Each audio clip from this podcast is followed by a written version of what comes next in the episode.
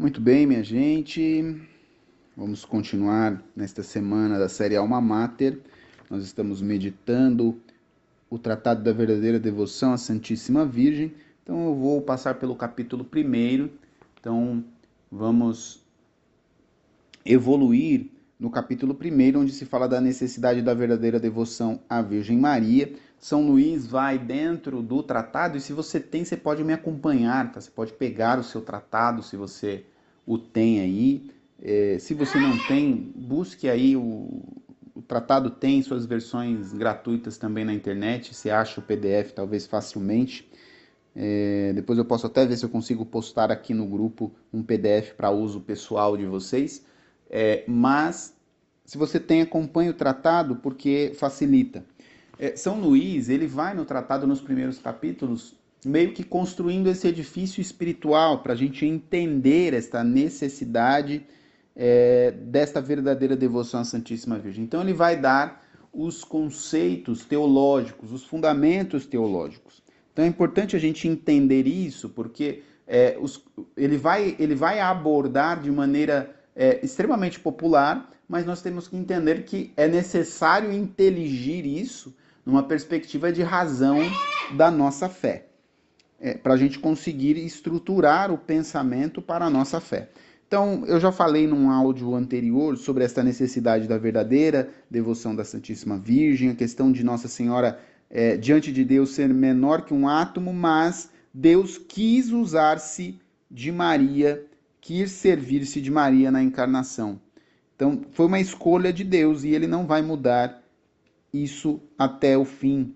Né? Ele não muda a sua conduta.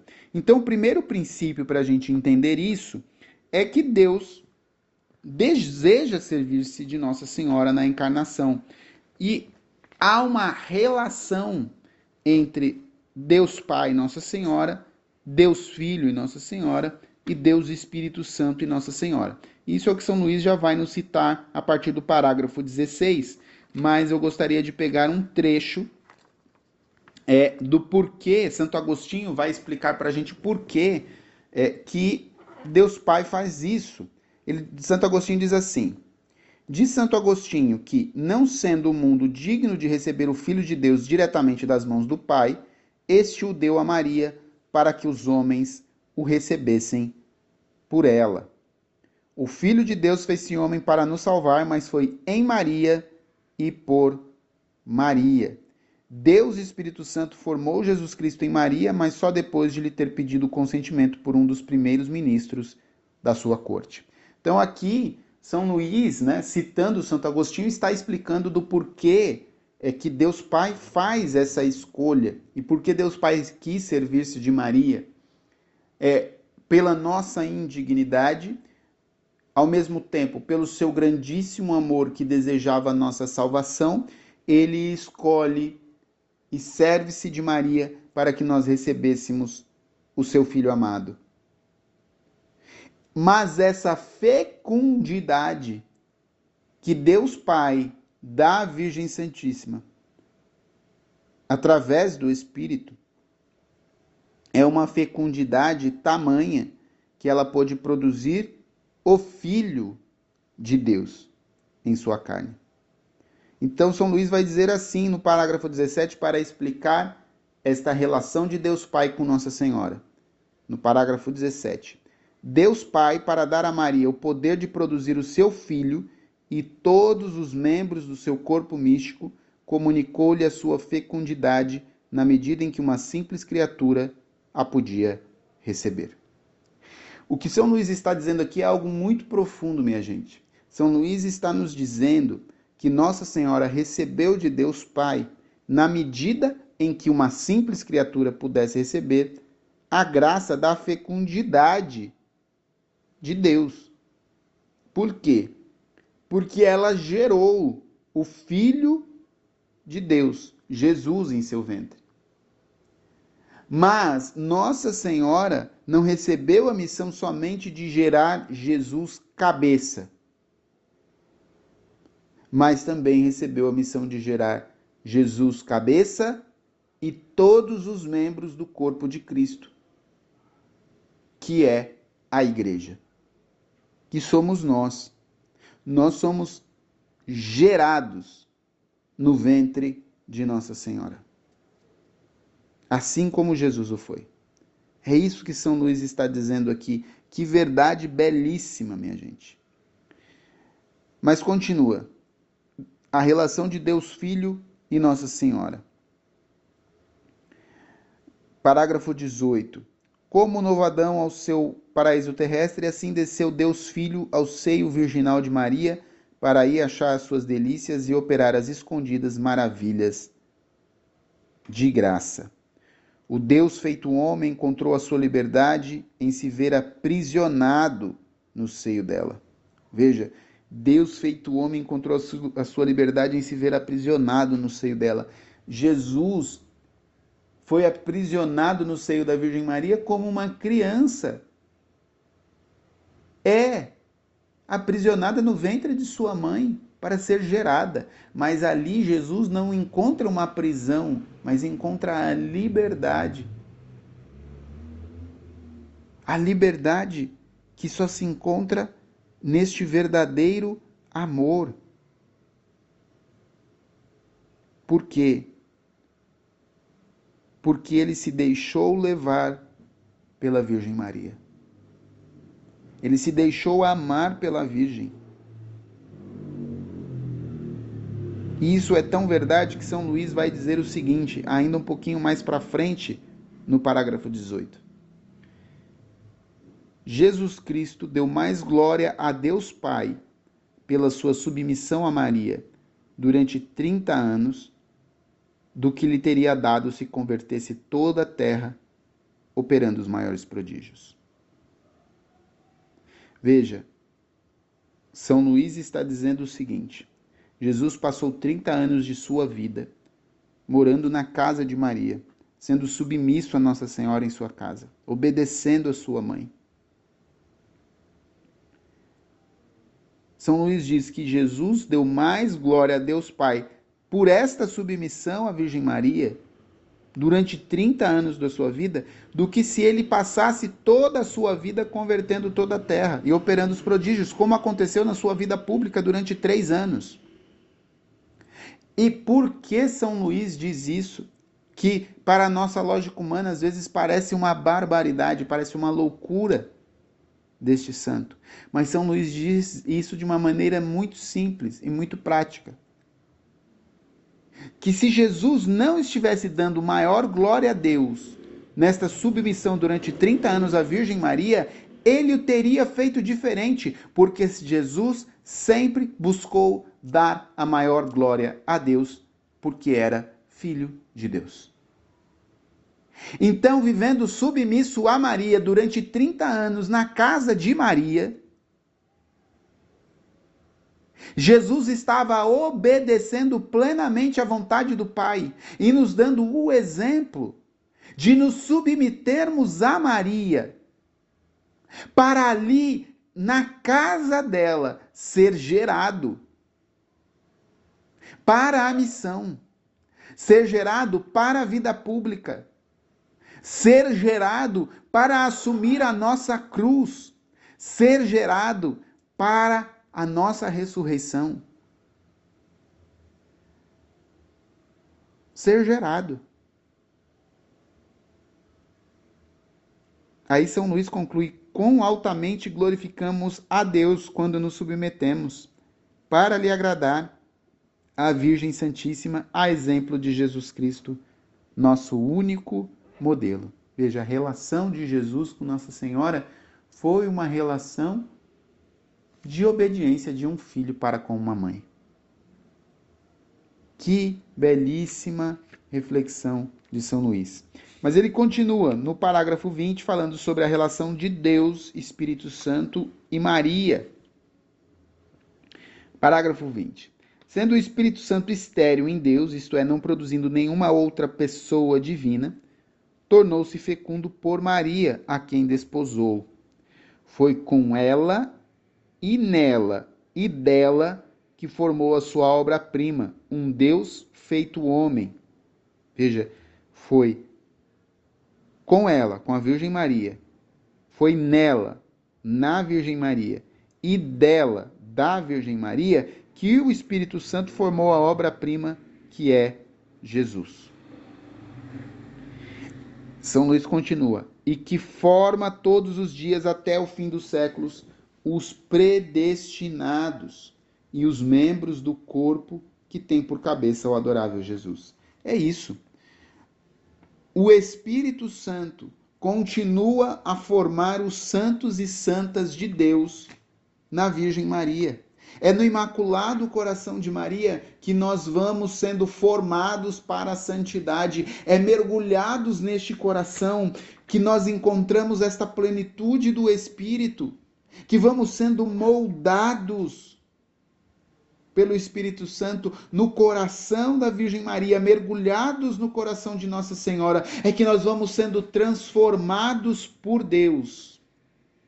Vamos sendo mudados por Deus. São Luís continua no parágrafo 20, 21. Mas o Espírito Santo quer servir-se dela, embora não tenha uma necessidade absoluta. Veja, o Espírito Santo não tem essa necessidade absoluta, mas ele quer servir-se da Virgem Maria para produzir nela e por ela Jesus Cristo e os seus membros. Os membros do corpo de Cristo. Isso quer dizer cada um de nós que formamos a Igreja de Cristo. Deus não precisaria, mas ele quis precisar da Virgem Maria. Deus Pai deu esta fecundidade a ela. Deus Filho mostrou o exemplo de submissão a Nossa Senhora. E Deus Espírito Santo produziu nela, com ela e dela, o Verbo encarnado. Deus feito homem. E continua ao longo destes séculos, desses dois milênios de igreja, formando nela, com ela e dela os membros do corpo de Cristo. O Espírito Santo continua a fazer isso hoje comigo e com você. O Espírito Santo quer fazer isso comigo e com você. Quer nos formar para Deus, quer nos preparar para a missão, quer nos preparar para uma vida pública, para uma vida de evangelização, quer nos preparar para a missão que cada um de nós temos como pai e mãe de família, como leigos e leigas. O Espírito Santo quer nos preparar para a nossa Páscoa definitiva, para a nossa passagem desta vida para a eternidade, mergulhados no Imaculado Coração da Virgem Santíssima. Que alegria saber que é no coração da mãe que nós somos formados para Deus. Mas vamos continuar. Um segundo princípio que São Luís aplica aqui, que é continuação exatamente, principalmente dessa última parte que eu falei, é que Deus deseja servir-se de Maria na santificação das almas, na nossa santificação. Então ele vai falar da obra da Santíssima Trindade Maria no parágrafo 22, dizendo assim: o procedimento que as três pessoas da Santíssima Trindade tiveram na encarnação e primeira vinda de Jesus Cristo tendo ainda todos os dias de uma maneira invisível na Santa Igreja e tê-lo-ão até a consumação dos séculos, na última vinda de Jesus Cristo. Então, síntese disso tudo que eu disse até aqui para você, meditando sobre esse trecho do tratado, é exatamente isso. Deus quer servir-se de Maria na santificação das almas, na minha e na sua santificação, na santificação dos membros do corpo de Cristo, isso quer dizer da igreja. E o mesmo procedimento que a Santíssima Trindade esteve na encarnação, lembra que essa escola de espiritualidade, este ensinamento de São Luís Maria Grignon de Montfort, tem como forte conotação esta verdade de fé, deste mistério que é a encarnação do Verbo. Este procedimento que a Santíssima Trindade tem na encarnação, ela continuará a ter até o fim dos tempos na santificação das almas. esta fecundidade que Deus Pai concede à Virgem Maria não é somente para a encarnação do Verbo, é óbvio que é para a encarnação do Verbo, mas ela também para produzir fecundamente todos os membros do corpo de Cristo. Todos nós somos gerados no ventre de Maria. O procedimento desta submissão, desse esvaziamento de Deus e submissão no ventre da Virgem Maria, neste, neste aprisionamento, como quase como um escravo, ali, como um kenosis. Ele assume a condição de escravo, totalmente dependente de Nossa Senhora. Jesus estava e assim permaneceu obediente durante todo o seu tempo na casa de Maria. Aí também nós vemos o exemplo do que a Santíssima Trindade quer fazer ao longo de toda a história da igreja para santificar as almas, que é também nos conceder a graça de estarmos submissos à Virgem Maria. Mergulhados no seu coração, vivendo na sua casa, Aquilo que nós vimos sendo feito na encarnação acontece de uma maneira invisível. Hoje, na igreja. E esta ação do Espírito Santo de fecundar em Nossa Senhora o Verbo encarnado, de produzir esta obra-prima que é Jesus, a encarnação do Verbo,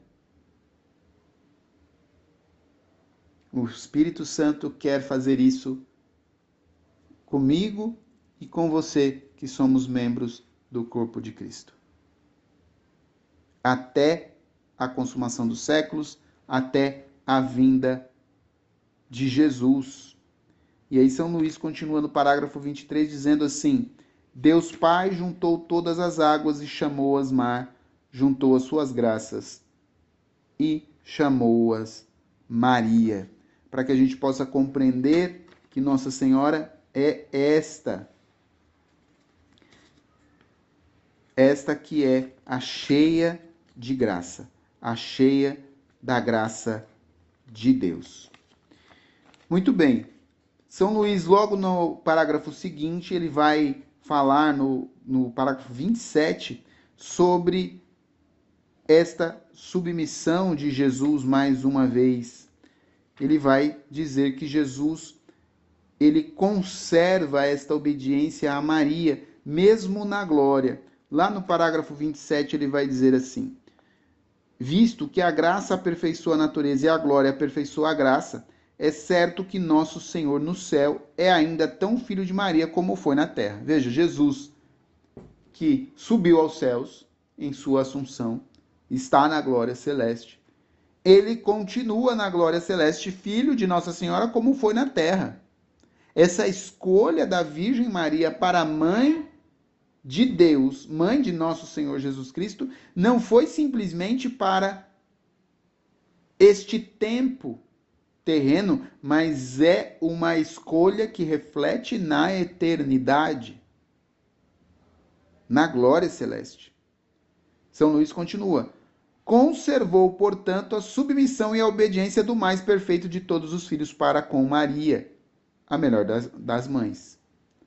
Então, São Luís aqui está dizendo: Nosso Senhor continua obediente e submisso à sua mãe.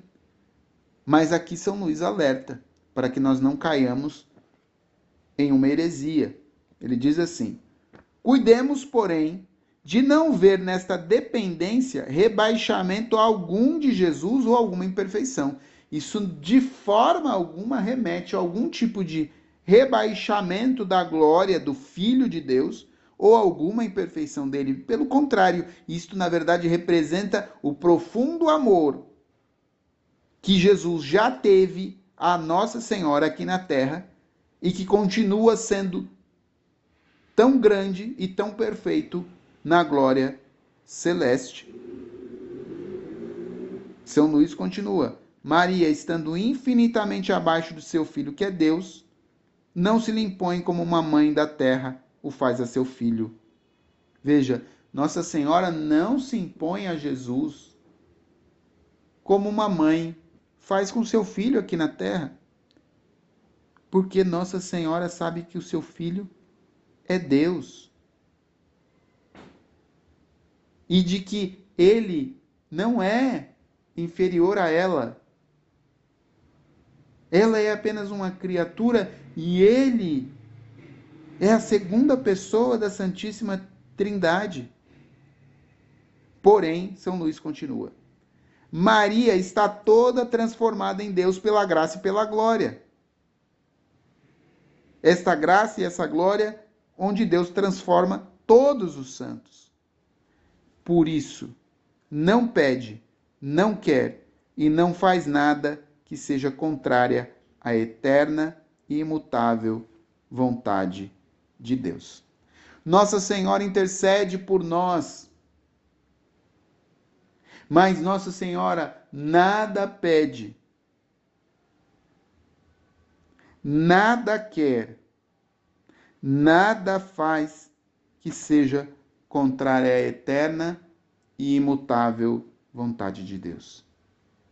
Nossa Senhora está toda mergulhada em Deus, então tudo o que ela pede já é em sintonia, em união com a vontade de Deus.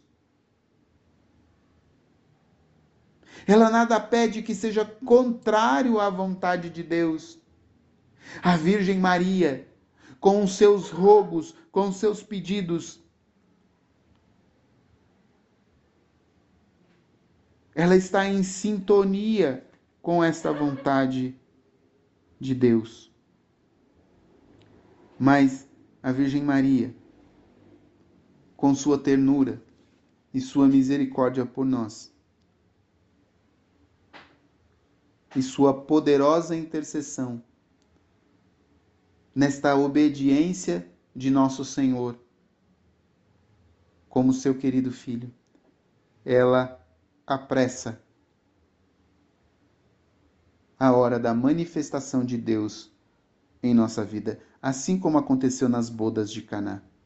São Luís conclui esse parágrafo dizendo assim: ele não resiste, Jesus, ele não resiste nunca à oração de sua dileta mãe, porque é sempre humilde e conforme a sua vontade. Veja, a oração de Nossa Senhora é sempre humilde e conforme a vontade de Deus. Se Moisés deteve tão poderosamente a cólera de Deus contra os realistas pela, israelitas pela sua força, pela força da sua oração, o que então não devemos pensar com muito mais razão da humilde oração de Maria, mais poderosa junto de Deus que as preces e as intercessões de todos os anjos e santos do céu e da terra. Que maravilha! Continua São Luís dizendo: Nossa Senhora é rainha. Ele diz lá no parágrafo 28. É vontade do Altíssimo que exalta os humildes, que o céu, a terra e os infernos obedeçam livre ou forçadamente às ordens da humilde Maria. Fê-la soberana do céu e da terra, condutora dos seus exércitos, guarda dos seus tesouros, dispensadoras das suas gra graças, obreira das suas grandes maravilhas, reparadora do gênero humano, medianeira dos homens, vencedora dos inimigos de Deus e fiel companheira de suas grandezas e triunfos. Veja, Deus concede a Nossa Senhora um reinado. Ela é rainha. Ela impera sobre os anjos e sobre os bem-aventurados como recompensa da sua profunda humildade. É por isso que Deus concede essa graça de Nossa Senhora ser rainha do céu e da terra, aquilo que nós meditamos no último mistério glorioso do Santo rosário Nossa Senhora, que é coroada como rainha do céu e da terra. Uma outra verdade que São Luís vai nos dizer para que a gente entenda bem é Deus por Pai e Maria por Mãe. Parágrafo 30 vai dizer lá assim: Como na geração natural e corporal há um pai e uma mãe, assim também na geração sobrenatural e espiritual há um pai que é Deus e uma mãe que é Maria. Todos os verdadeiros filhos de Deus e predestinados têm a Deus por pai e a Maria por mãe. E quem a não tem por mãe, não tem Deus por pai. Aqui São Luís está colocando muito claramente, inclusive no seu tempo era uma realidade muito é, proeminente, é, tanto das manifestações é, do protestantismo, das divisões, como das próprias heresias que rejeitavam é, a figura de Nossa Senhora. Então, São Luís deixa muito claro aqui de que, assim como na geração natural é necessário um pai e uma mãe, assim na geração sobrenatural e espiritual, nós temos um pai que é Deus e nós temos uma mãe que é Maria. E se nós não queremos acolher a esta mãe, se nós não queremos reconhecer a esta mãe, também não reconheceremos a este pai. Não reconheceremos a este pai. Então, numa família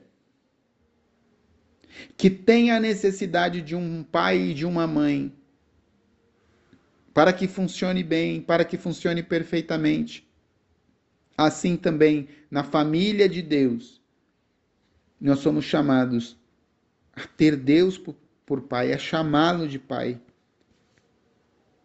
Assim como Jesus chamou, nos ensinou a chamar, mas também a ter Maria por mãe. E também aí devemos aprender de Jesus, porque Assim Jesus também a chamou de mãe. São Luís continua no parágrafo 32 para que a gente entenda bem.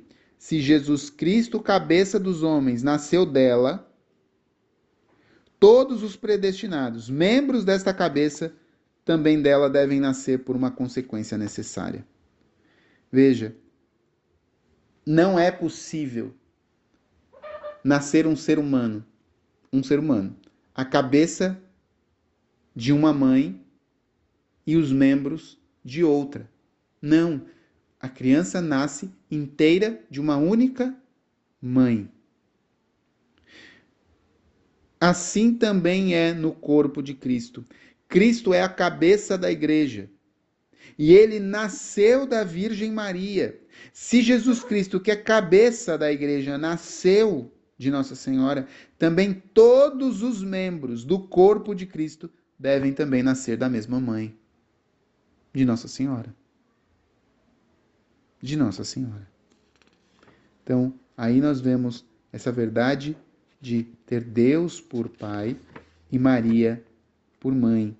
Mas São Luís vai nos levar a uma meditação mais profunda ainda sobre este, este nascimento espiritual que é obra do Espírito Santo. Se nós nascemos de Nossa Senhora, mas este novo nascimento é uma obra do Espírito, como nós podemos entender que, de fato, esse processo de acolher Nossa Senhora vai nos trazer esta vida nova? São Luís vai nos explicar no parágrafo 35 assim: depois de lançar as suas raízes numa alma, Maria opera nela maravilhas de graça que só ela pode produzir. Pois só ela é a Virgem fecunda, que tem sido e será sempre sem igual em pureza e fecundidade. Então veja bem, depois de lançar as suas raízes numa alma, Maria opera nela maravilhas de graça que só ela pode produzir. Porque ela é a Virgem fecunda. Nossa Senhora é a Virgem fecunda. E ela quer lançar raízes na sua alma. Ela quer lançar raízes na sua alma, meu irmão e minha irmã. São Luís continua. A formação e educação dos grandes santos que hão de vir no fim do mundo estão-lhe reservadas, pois só esta Virgem singular e miraculosa pode produzir, em união com o Espírito Santo, coisas singulares e extraordinárias. A formação e a educação dos santos estão reservadas a Nossa Senhora, porque ela é fecunda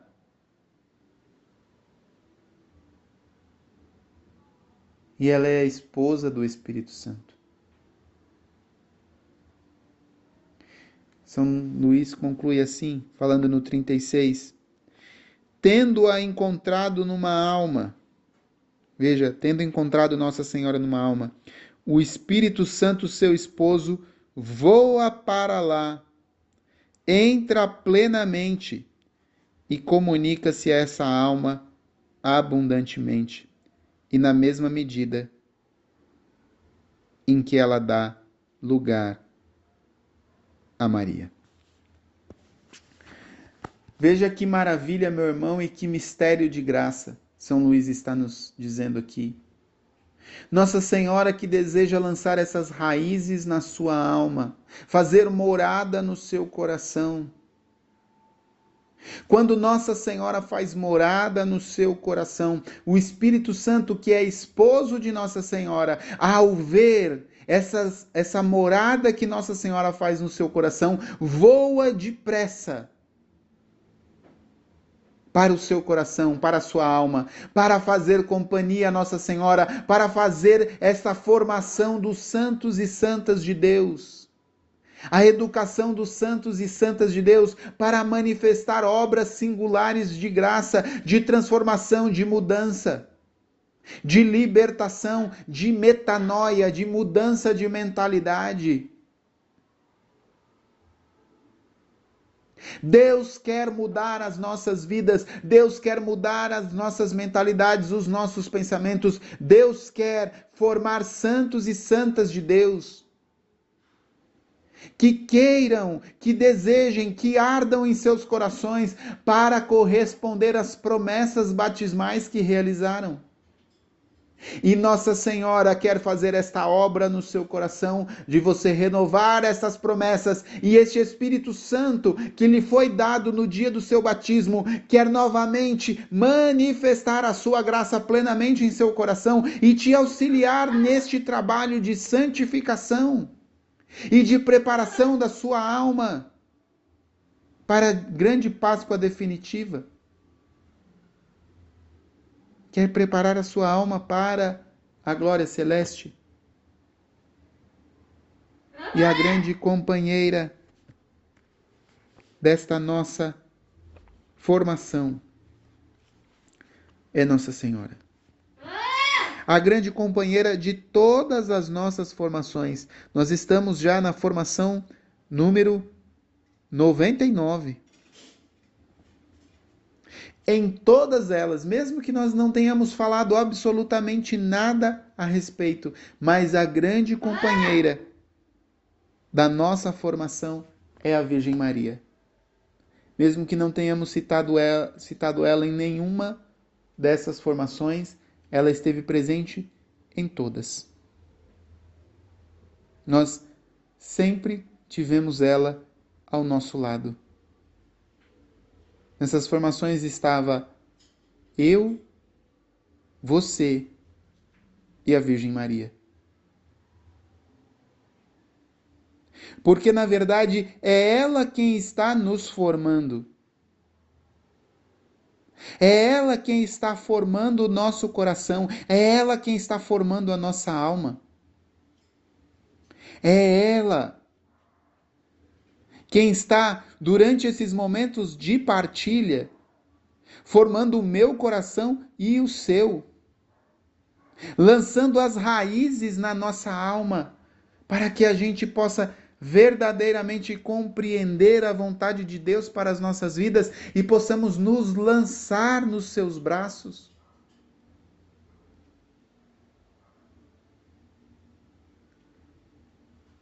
É ela quem está nos moldando como mãe e mestra. Ela está nos formando. Você possa, neste momento, entregar-se nas mãos de Nossa Senhora. Se consagrar a ela mais uma vez. Entregar-se lançar-se nos braços dela, como um filho que se lança nos braços da mãe, confiante de que a mãe irá segurá-lo, irá cuidar dele, se lance nos braços de Nossa Senhora. Ela que é mãe da divina providência, ela que é mãe do repouso, que você possa nesse momento repousar nos braços da Virgem Maria.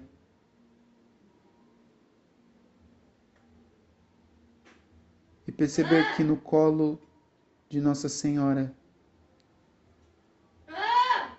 todas as amarras de pecado vão sendo quebradas, cortadas, para que você possa retomar a sua vida com Deus, para que você possa retomar a sua caminhada com Deus, para que você possa voltar aos braços do Pai, para que você possa perseverar na sua caminhada de fé. É com ela, com a Virgem Maria, que nós vamos caminhar. porque ela já está caminhando ao nosso lado. Deus abençoe você.